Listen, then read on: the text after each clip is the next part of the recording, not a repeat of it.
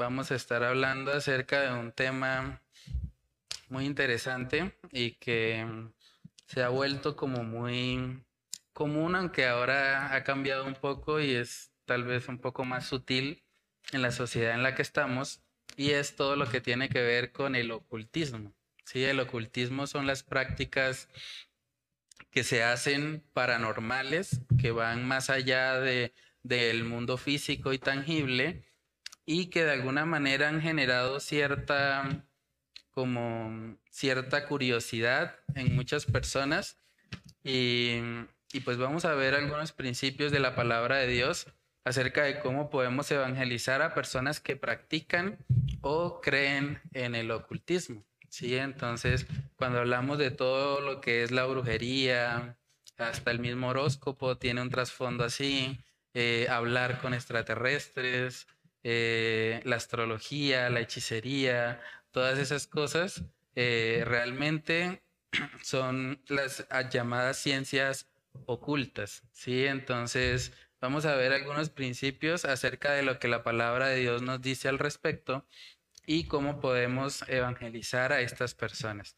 Entonces, en el libro de Deuteronomio, capítulo 18, Deuteronomio 18, versículos del 9 al 14. Si alguien tiene ese pasaje, lo puede leer.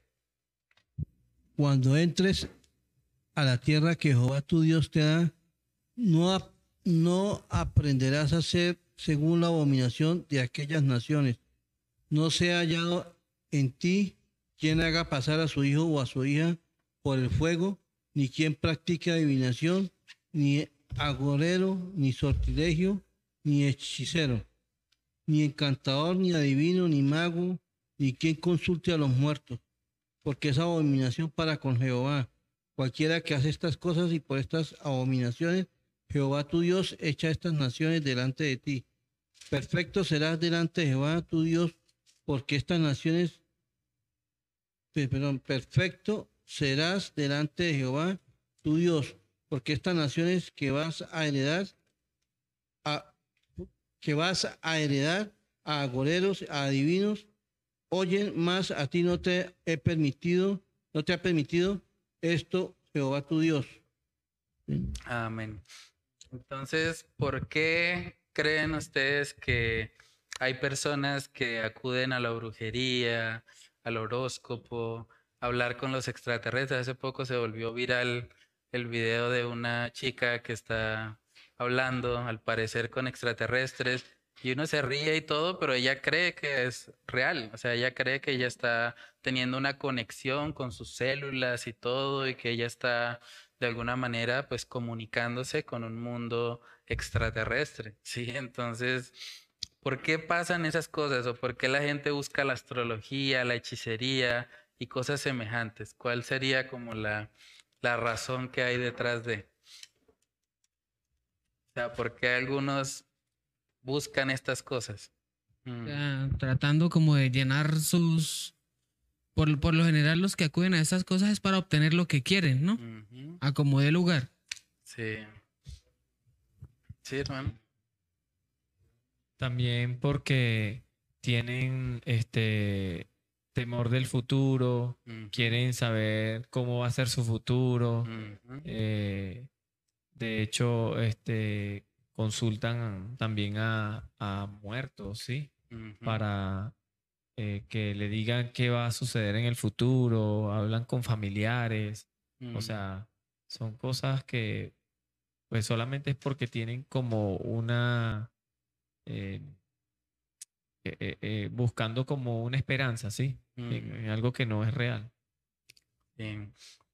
Lo que pasa muchas veces con estas personas es que ellos están buscando tomar el control, digamos, de, de sus vidas sin que, sin tener a Dios realmente en el centro, ¿no? Entonces es como que, por ejemplo, una persona dice, o una mujer tiene dudas de si su esposo le está haciendo infiel. Entonces, ¿qué hace esta mujer? Dice, no, pues yo necesito saber si él realmente me está haciendo infiel o no.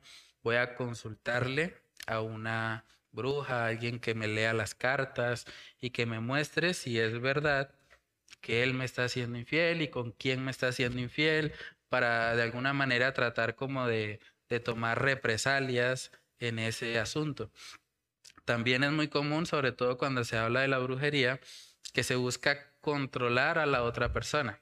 Es decir, una persona cuando le hacen brujería realmente están buscando que esa persona de pronto cambie una determinada eh, actitud que tiene. Sí, hay mujeres que, por ejemplo, acuden a un brujo para que sus esposos dejen de tomar, porque es como que dicen, bueno, él no ha cambiado, entonces si no ha cambiado, digamos, por las buenas, entonces tengo que buscar a alguien, un brujo, alguien que externamente lo obligue a que él cambie y a que deje por fin de tomar o a que deje de ser mujeriego o a que cambie cualquier actitud de pronto que no le gusta a la persona, ¿no? Entonces, digamos que toda esta, o bueno, todo lo que tiene que ver con el ocultismo, lo que busca es como darle un poder al ser humano que, que es tratando como de imitar a Dios, ¿sí? O sea, el único que cambia realmente a las personas y que cambia genuinamente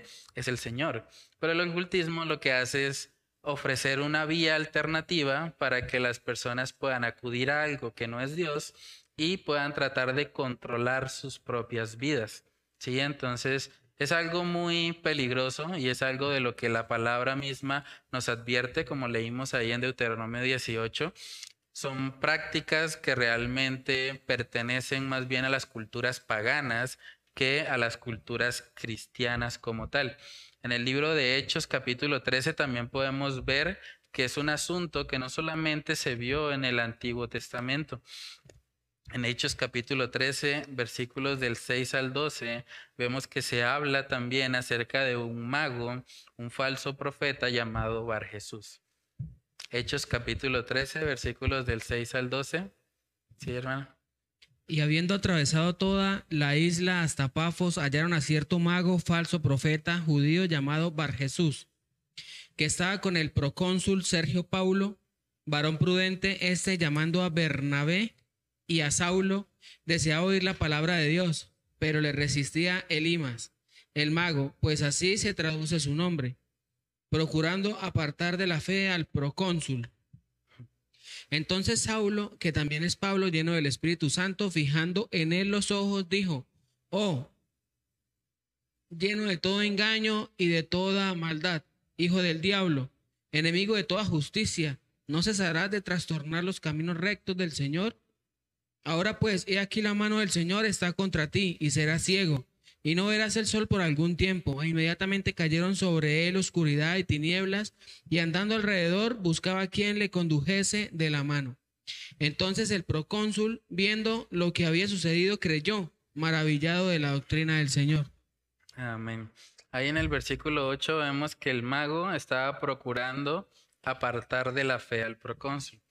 Estas personas que están practicando el ocultismo no quieren realmente que las personas sean salvas, porque si esas personas son salvas, pues ya no van a acudir a sus servicios, ¿sí? Porque ya van a encontrar en Dios todo lo que, perdón, todo lo que su alma necesita.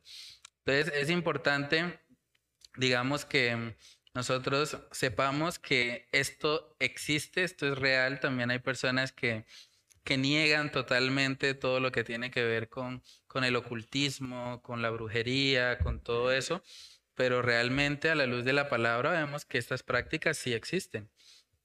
Debemos tener mucho cuidado porque aunque como creyentes nosotros, gracias al Señor, pues no somos influenciados directamente por, por estas ciencias ocultas, porque el Espíritu Santo mora en nosotros y el Espíritu Santo nos guarda de cualquier tipo de, brujería o de cosas eh, del ocultismo.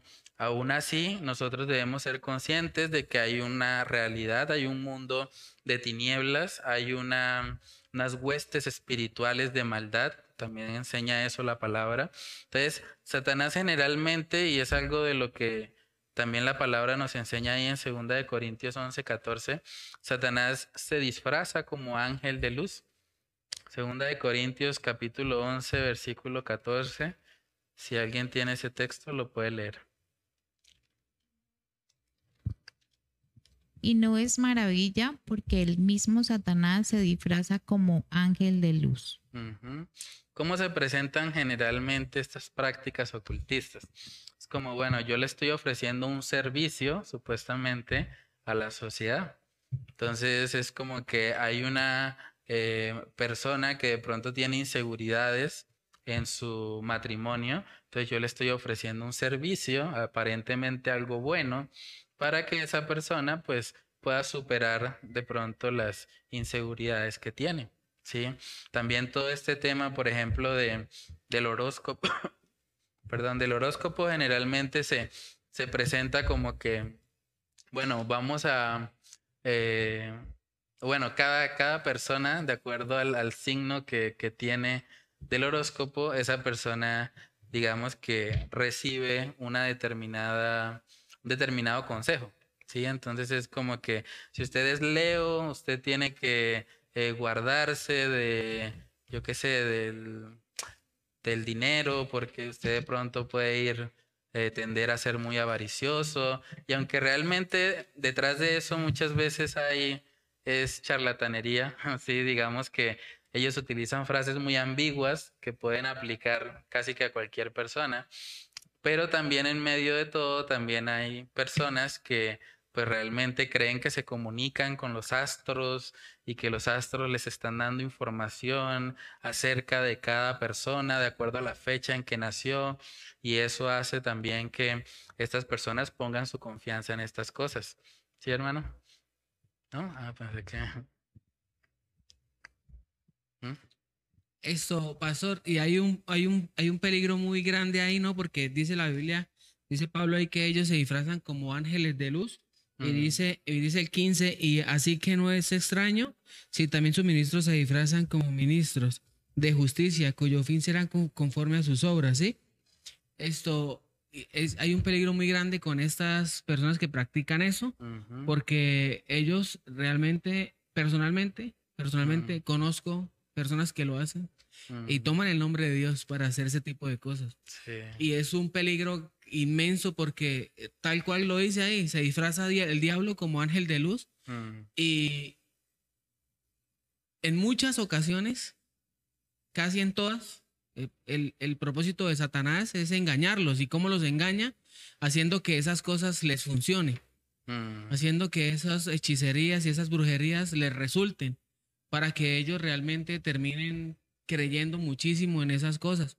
También tengo amigos que practican, unos que lo hacen, otros que lo practican. Mm. Y realmente es muy difícil a la hora de hacerles creer que eso está mal porque como se benefician, les funciona, o sea, él se disfraza como ángel de luz para obtener el fin que quieren. Mm. Y, después encontrarse con el Evangelio y encontrarse que, con el Evangelio que es todo lo contrario a lo que ellos buscan, es, es complicadísimo. Entonces, yo pienso que es algo, es, es otra cosa más por la, por la que nosotros como iglesia deberíamos orar, ¿no? Porque personalmente yo tengo familia muy cercana que, que practica este tipo de cosas. Mm. Sí, o sea, y lo conozco un poco porque pues nunca lo practiqué, pero sí fui el acompañante de, muchos de ellos, pues en mi vida eh, ajena a Dios. Y, y sí, eso, eso, es algo que me recuerda mucho a ellos. Y es muy necesario porque son personas demasiadamente engañadas por el diablo. Sí. No, y es lo que Satanás busca todo el tiempo. O sea, que las personas estén ahí engañadas, que crean la mentira y sobre todo que crean que la mentira es algo bueno en sí mismo, ¿no? Entonces ellos creen algunos que están haciendo un bien, que ellos dicen, no, es que eh, yo qué sé, mi esposo era eh, tomador y ya no va a hacerlo, entonces yo antes estoy haciendo un acto de bondad porque estoy ayudando a que él sea una mejor persona, ¿sí? Y es parte del engaño que Satanás obra en el corazón de las personas. En Primera de Pedro capítulo 5 también nosotros vemos que Satanás anda como león rugiente buscando a quien devorar. Primera de Pedro 5, versículos del 8 al 9. Sed sobrios y velad, porque vuestro adversario, el diablo, como león rugiente, anda alrededor buscando a quien devorar, al cual resistid firmes en la fe, sabiendo que los mismos padecimientos se van cumpliendo en vuestros hermanos en todo el mundo. Sí, entonces Satanás anda como un león rugiente, ¿sí? O sea, él anda buscando a quien devorar y al mismo tiempo tiene la capacidad de disfrazarse como ángel de luz. Entonces, él está buscando que las personas caigan en estas prácticas del ocultismo. Generalmente, como decía el hermano Yesid, permite que les funcione aparentemente lo que ellos hicieron y eso hace que la persona se quede ahí esclavizada todo el tiempo practicando continuamente este tipo de cosas porque piensa que, son correctas. En el libro de, de, Efesios capítulo 6 también vemos ahí que se nos, se nos presenta que pues vivimos en un mundo donde hay una, una continua guerra espiritual. Efesios 6, versículos del 11 al 16. Si alguien tiene ese texto, lo puede leer. Vestidos de toda la armadura de Dios para que podáis estar firmes contra las acechanzas del diablo. Porque no tenemos lucha contra sangre y carne, sino contra principados, contra potestades, contra los gobernadores de las tinieblas de este siglo, contra huestes espirituales de maldad en las regiones celestes. Por tanto, tomad toda la armadura de Dios para que podáis resistir en el día malo y habiendo acabado todo, estar firmes. Estad pues firmes, ceñidos vuestros lomos con la verdad y vestidos con la coraza de justicia, y calzados los pies con el apresto del Evangelio de la paz. Sobre todo, tomad el escudo de la fe, con que podáis apagarlo, apagar todos los dardos de fuego del maligno.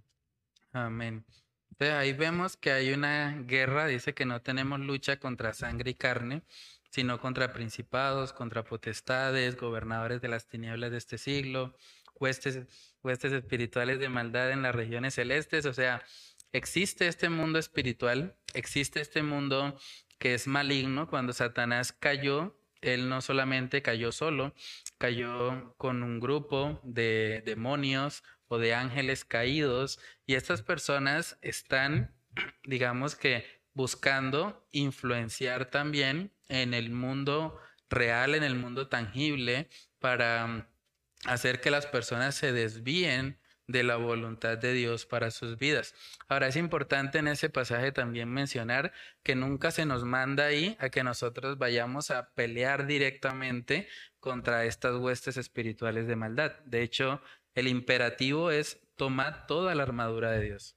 O sea, no se trata de que yo me meto en una guerra espiritual a pelear cara a cara contra los demonios. Se trata de que yo me visto de la armadura de Dios, me coloco toda la armadura con todo lo que describe puntualmente ahí y Dios mismo es el que se encarga de ellos. Porque realmente nosotros no tenemos ni el poder ni la fuerza para tratar de luchar cara a cara contra estas personas o contra este mundo espiritual de maldad. Sí, entonces debemos tener claro siempre que el mandato de Dios para nuestra vida y la forma también como nosotros evitamos la influencia de todo este mundo espiritual maligno es vistiéndonos de la armadura de Dios, es llenándonos de Él. Sí, entonces con lo que hay también en la parte de aplica que el ocultismo permite que el ser humano pase por encima de los medios que Dios ha establecido para cambiar a una persona, como el evangelio, la oración, el buen testimonio, etcétera, y en lugar de eso busca hacer los cambios de manera forzada para que una persona se comporte de una manera particular. Esta actitud solo demuestra el orgullo de Satanás y de las personas que se dejan influenciar por él. Quieren actuar como Dios, pero sin reconocerlo. Sí, o sea, desde el principio lo que pasó para que Satanás cayera del cielo básicamente fue que él quiso ser igual a Dios. Cuando una persona practica el ocultismo, realmente está queriendo ser igual a Dios también está queriendo cambiar a la otra persona no por los medios que Dios ha establecido, sino por medios externos. ¿Sí? Entonces, realmente es un problema y es parte de lo que de lo que Satanás también busca hacer en la vida de otras personas. Isaías capítulo 14, versículos del 12 al 14, ahí habla un poco acerca de cómo fue la caída de Satanás.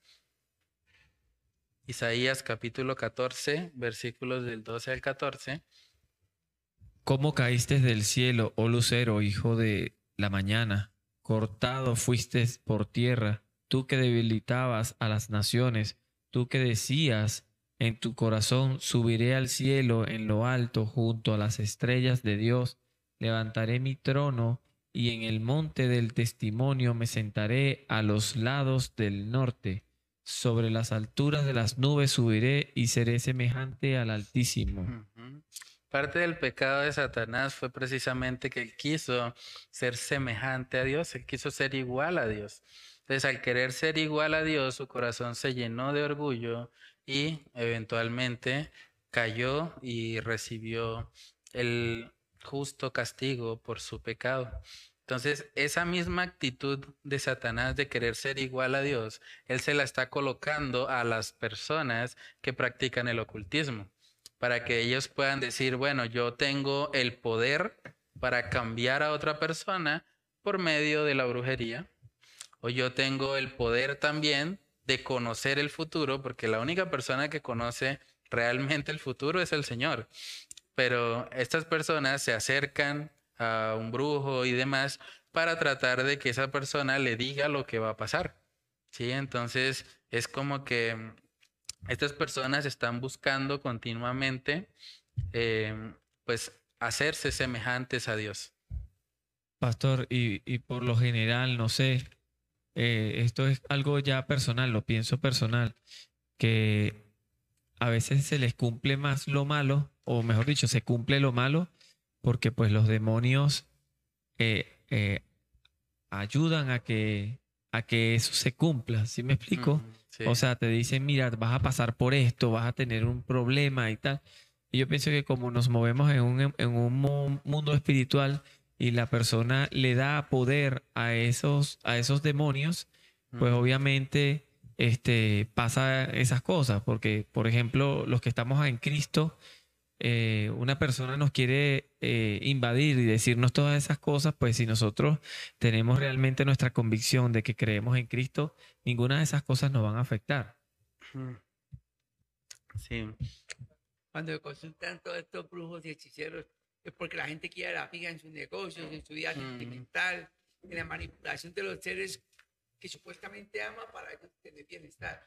Es una manifestación de debilidad hombre. Mm. Y de fe, entonces ponen la fe donde no tienen que ponerla. Pero es una manifestación total absoluta de debilidad del hombre. Sí, no, y realmente es un acto de rebeldía contra Dios, ¿no? Porque si Dios ha establecido en su palabra los medios por los cuales una persona cambia y esas personas dicen, no, yo no voy a alinearme a lo que dice la palabra de Dios, sino que yo voy a cambiar a las personas como a mí me parece para que hagan lo que yo quiero.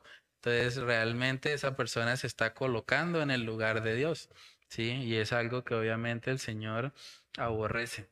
En Isaías 46 también, los versículos del 9 al 11, vemos que se habla de que solamente hay un Dios y que Él conoce perfectamente el futuro. Isaías 46, versículos del 9 al 11. Y no hay otro Dios, y nada hay semejante a mí, que anuncio lo por venir desde el principio y desde la antigüedad, lo que aún no era hecho, que digo mi consejo permanecerá y haré todo lo que quiero, que llamo desde el oriente al ave y de tierra lejana al varón de mi consejo. Yo hablé y lo haré venir, lo he pensado y también lo haré. Amén. Solo hay un Dios, ¿sí? No hay otro Dios y nada hay semejante a Él. Dice ahí también que Él es el que anuncia lo por venir, o sea, el que nos puede decir cómo es el futuro, es el Señor. Dios mismo es el que ha establecido eso en su palabra. Lo que pasa es que el, deseo de muchas personas es tratar de conocer específicamente eh, aspectos de su vida futura, pero el Señor no le ha placido revelarnos eso. Y nosotros debemos poder descansar en que si Dios no nos ha revelado eso, es porque es lo mejor para nosotros. Porque Dios es un Dios bueno, justo y santo, y Él cada cosa que hace la hace conforme a su buena voluntad. Sí, entonces es importante eso. Digamos que cuando las personas se meten en todo este mundo del ocultismo, están tratando de realmente reemplazar a Dios, están tratando de tomar el lugar de Él, pero es algo que el Señor nos dice en su palabra que no, que no está bien. Lo coloqué, ¿sí? Eh, no recuerdo a quién escuché, pero creo que fue hablando con mi hermano, él me decía que gracias a Dios que Él no nos dio omnisciencia, porque, o sea, de haber sido así, todos viviríamos unas vidas desdichadas, sabiendo los problemas que vamos a tener, cómo vamos a morir, quién va a morir, cuándo va a morir, un padre, cosas así. Entonces, como también para reflexionar en eso. Sí. No, pero sí, es, muy cierto. De hecho, eh, ahorita que hubo todo ese tema de las elecciones, hubo una iglesia que profetizó, de hecho, que John Milton, el, el, sí, el candidato, que él iba a ser el presidente. Realmente sacó como 1%. o sea, realmente, o sea, y como que mm, en todo este tema, digamos, de de las profecías y demás, generalmente ellos profetizan lo que la persona humanamente quiere en su vida, ¿sí? lo que quiere escuchar. Claro, en medio de una comunidad cristiana les están diciendo, un pastor va a ser el presidente. Ah, bueno, eso les parecía a ellos genial, súper chévere, ¿sí? O les dicen a la gente, no, pues mira, Dios vienen tiempos de refrigerio para tu vida, o vienen tiempos de, prosperidad, o vienen tiempos en que vas a dejar a un lado la escasez y viene ahora la abundancia y sí, lo que la gente quiere escuchar. Entonces, ¿qué hace eso? Le genera a la persona una ilusión de que vienen tiempos mejores, de que le va a ir bien y demás. Y por causa de esas cosas, de hecho, muchas personas se han apartado del Evangelio. Nosotros nos pasó una vez con mi hermana que un pastor se le acercó a ella y le dijo, usted se va a casar antes de que se acabe el año. Ya Dios tiene a la persona con la que usted se va a casar, así que prepárese, vaya listando todo porque se viene matrimonio. Y se acabó el año y no se casó. Y entonces, sí, claro, ahí la excusa es, bueno, pero es que faltó fe, es que no creyó, sí. Cuando realmente nosotros vemos en la palabra, por ejemplo, que cuando un profeta daba una palabra y no se cumplía, dice eh, el Pentateuco que había que apedrearlo. o sea, había que matarlo porque habló en nombre de Dios y no se cumplió. Por lo tanto, no estaba hablando en nombre de Dios. ¿Sí, hermano? Bueno, eh, Creo que estamos, ya todo, por todo lo que estamos diciendo, estamos en, unos tiempos complicados mm. eh, de discernir qué es y qué no es de Dios. Yo desde lo que estudio, que me gusta mucho el tema del mercadeo y la publicidad, he descubierto eh, en paralelo a lo que hoy en día son esas congregaciones llamadas mega iglesias, Em, que uno como marquetero o publicista tiene que formarse psicológicamente para saber qué decirle a la persona. Y con ello programarla para que haga algo que la empresa quiere lograr en esa persona. ¿Sí? Entonces el, el marketing se enfoca en conocer a la gente psicológicamente. Hoy en día hay una rama que se llama neuromarketing, y, con eso, con, leer libros y cosas de esos, eh, es fácil comprender qué hay que decirle a la gente para atraerla. Pero también con el tema de la publicidad es eh, saber qué, qué, le gusta ver a la gente, qué le gusta escuchar para atraerla. Pero todo con el fin de lograr lo que la empresa quiere y es vender un producto, posicionar o pues en, en el mejor de los casos en el ambiente económico pues eh, platica, ¿no? Platica. Entonces eso en paralelo a, las congregaciones, muchas congregaciones hoy en día se han forjado y formado en el pensamiento psicológico, en, el conocimiento humano, ¿sí? Para saber qué decirle, para, para que pues la gente esté bien cómoda y chévere y pues no se vaya para saberlas tratar. O lo que en palabras más específicas, eh, tener una, proporcionarles una buena experiencia de usuario. Cosas que pues están establecidas desde las normas y conté que hoy en día rigen a muchas de, las grandes congregaciones, que es importante proporcionarles una buena experiencia de usuario, pues porque ese es el, deber ser, ¿sí? Mm. Porque son empresa, porque bueno, en fin. Entonces ahí en, en, esas dos cosas, eh, yo las coloco en paralelo y, y, uno que estudia y se da cuenta, pero también ve, ve por la gracia del Señor de la palabra, cómo esto uno le dice, hey, no es correcto.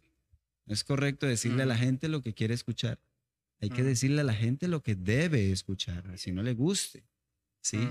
Y leía casualmente un libro, estoy leyendo un libro que se llama La historia de la iglesia y en ese libro dice que cuando las enseñanzas de Jesucristo empezaron a tomar mayor significado y empezaron a ser más descubiertas en el tiempo, más odio empezó a, empezaron a tener hacia él. ¿Por qué? Porque él exponía el corazón de aquellos que estaban engañando al pueblo. Entonces, eh, difícil, está difícil la labor, porque hoy en día eh, se quiere ejercer control sobre el ser humano. ¿sí? ¿Qué dice el, el neuromarketing? Conocimiento es poder. Entonces está, está bien que nosotros como hijos de Dios nos metamos ese aquí.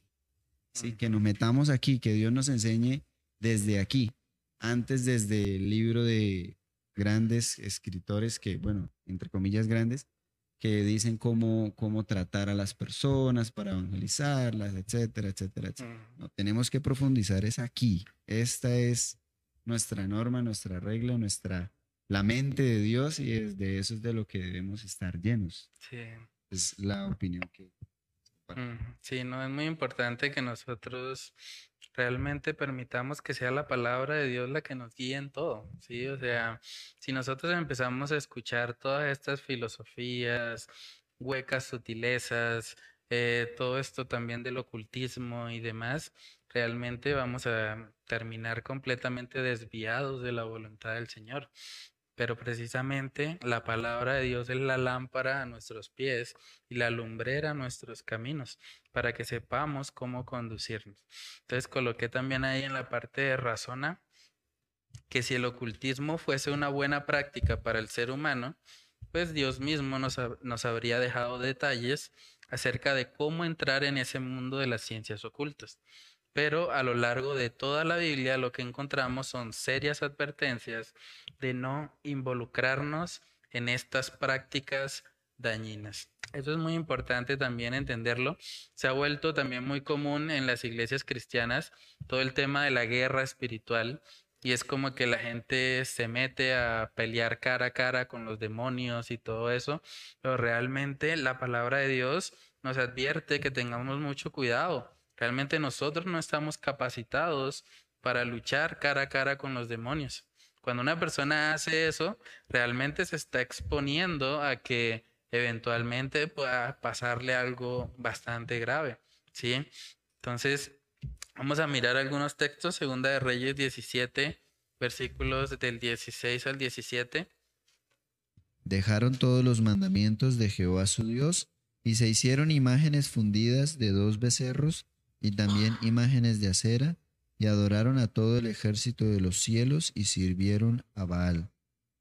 E hicieron pasar a sus hijos y a sus hijas por fuego, y se dieron a adivinaciones y a agüeros, y se entregaron a hacer lo malo ante los ojos de Jehová, provocándole a ira. Ahí podemos ver cómo estas prácticas ocultistas realmente provocan la ira de Dios. Sea, el Señor aborrece eso, porque es como querer nosotros ocupar el lugar que solo le pertenece a Dios. En Hechos capítulo 19 también podemos ver lo que le pasó a los discípulos en un momento en el que ellos quisieron luchar cara a cara contra los demonios. Hechos capítulo 19, versículos del 13 al 20. Amén. Pero algunos de los judíos, exorcistas, ambulantes, intentaron invocar el nombre del Señor Jesús sobre los que tenían espíritus malos, espíritus malos, diciendo, os conjuro por Jesús el que predica Pablo. Había siete hijos de un tal Ezeba, judío, jefe de los sacerdotes, que hacían esto.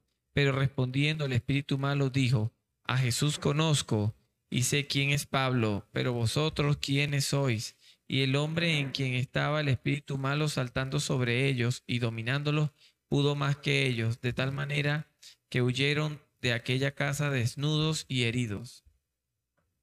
Y esto fue notorio a todos los que habitaban en Éfeso, así judíos como griegos, y tuvieron temor todos ellos, y era magnificado el nombre del Señor Jesús. Y muchos de los que habían creído venían confesando y dando cuenta de sus hechos. Asimismo, muchos de los que habían practicado la magia trajeron los libros y los quemaron delante de todos y echa la cuenta y echa la cuenta de su precio. Hallaron que eran cincuenta mil piezas de plata. Así crecía y prevalecía poderosamente la palabra del Señor. Ahí en el versículo 16 podemos ver la consecuencia de ellos haber intentado pelear cara a cara con el demonio y el demonio pues, los humilló totalmente, saltó sobre ellos, los dominó y los dejó desnudos y heridos. O sea, es un asunto bastante serio cuando nosotros tratamos de meternos en este mundo espiritual de maldad. Pero también vemos aquí en el mismo pasaje que el mensaje del Evangelio es lo único que puede dar libertad a las personas que están esclavizadas a estas prácticas ocultistas, porque ahí podemos ver que dice que muchos de los que habían practicado la magia trajeron los libros y los quemaron delante de todos. Eso es una muestra de arrepentimiento. Ellos dijeron, ya no vamos a practicar más esto, no vamos a confiar más en esto, de ahora en adelante nuestra confianza está solamente puesta en el Señor. Y eso es lo que el Evangelio puede hacer en la vida de una persona que está practicando el ocultismo. Y es ahí donde tenemos que llevar a estas personas, a que ellos puedan ver el Evangelio y puedan darse cuenta que en Jesús ellos pueden encontrar la seguridad que están buscando de pronto en las ciencias ocultas esa seguridad que ellos quieren tener respecto al futuro o ese control que ellos quieren tener de pronto respecto a otras personas, todo eso realmente ellos pueden encontrarlo es en el Señor, o sea, solo Dios puede capacitarles para que ellos por medio del evangelio puedan influir a sus familiares quienes quieren cambiar con brujería. Y también solamente en el Evangelio ellos pueden encontrar confianza para el futuro. Entonces coloqué ahí una frase para meditar, es de un artículo que está en la, en la actividad de profundización. La frase es, ¿le tienes miedo al mañana? No te preocupes, Jesucristo ya estuvo allí, hoy está contigo y ha prometido estar con nosotros todos los días hasta el fin del mundo. Entonces, podemos encontrar confianza y fortaleza en el Señor. Ahí en la parte de atrás, eh, ya les compartí estos videos por el grupo del Faro. El primero se llama El verdadero rostro del ocultismo y el segundo, Satanás y sus demonios, mitos y realidades. Ambos son de Entendiendo los tiempos. La idea es, es mirar los videos y escribir las principales enseñanzas que dejaron ambos videos. Y bueno, el segundo es un artículo, también se los compartí por el grupo del Faro, que se llama Sepa su futuro hoy, de Coalición por el Evangelio. Entonces, pueden leer ahí el artículo y escribir las principales enseñanzas del mismo. Y por último, ¿cómo le predicarías el Evangelio a una persona que cree o practica el ocultismo? ¿Qué argumentos usarías para mostrarle que el ocultismo es un acto de rebeldía contra Dios? Entonces esas son las actividades de profundización. para que podamos profundizar, como el nombre lo dice, en esta temática. Entonces, no sé si tienen alguna pregunta, duda, comentario. ¿No? Bueno, entonces vamos a orar y con eso terminamos la reunión de hoy. Bueno, Padre, te damos muchas gracias, Señor, por tu misericordia. Gracias, Señor, por permitirnos estar hoy aquí reunidos, Señor, como iglesia, con el propósito de abrir tu palabra y de ser edificados, Señor, por ella. Gracias por mostrarnos, Señor, hoy a la luz de las escrituras que el ocultismo, Padre, es algo que, que tú aborreces, toda la brujería, la adivinación, las hechicerías, los, eh, la astrología, el hablar con extraterrestres o cosas por el estilo, Señor. Oramos para que tú nos ayudes a estar atentos, Señor, a, a estas prácticas que también han llegado ya a ser parte de, de nuestra sociedad, que se han inculcado incluso en los periódicos, incluso en, en los noticieros, Señor. Oramos para que tú nos ayudes a no caer, Señor, en estas trampas del enemigo que se viste como ángel de luz, queriendo engañarnos, queriendo que nosotros estemos buscando en el ocultismo lo que solamente tú, Señor, nos puedes dar. Oramos para que tú te glorifiques, Señor, en nuestra vida y para que cada día, Padre, nosotros podamos vivir una vida nueva, Señor, una vida que te agrade, una vida que esté enfocada en las cosas de arriba, Señor, y no en las de esta tierra. Padre, que tú nos ayudes a poner en práctica estos principios que hemos estudiado en esta noche, que podamos, Señor, guiar a las personas que ponen su confianza en estas cosas para que puedan darse cuenta que esto es un acto de rebeldía contra ti, Señor, y que solamente tú, Señor, tienes el poder para determinar el futuro y tienes el poder para cambiar a otras personas, Señor. Oramos para que tú te glorifiques, Señor.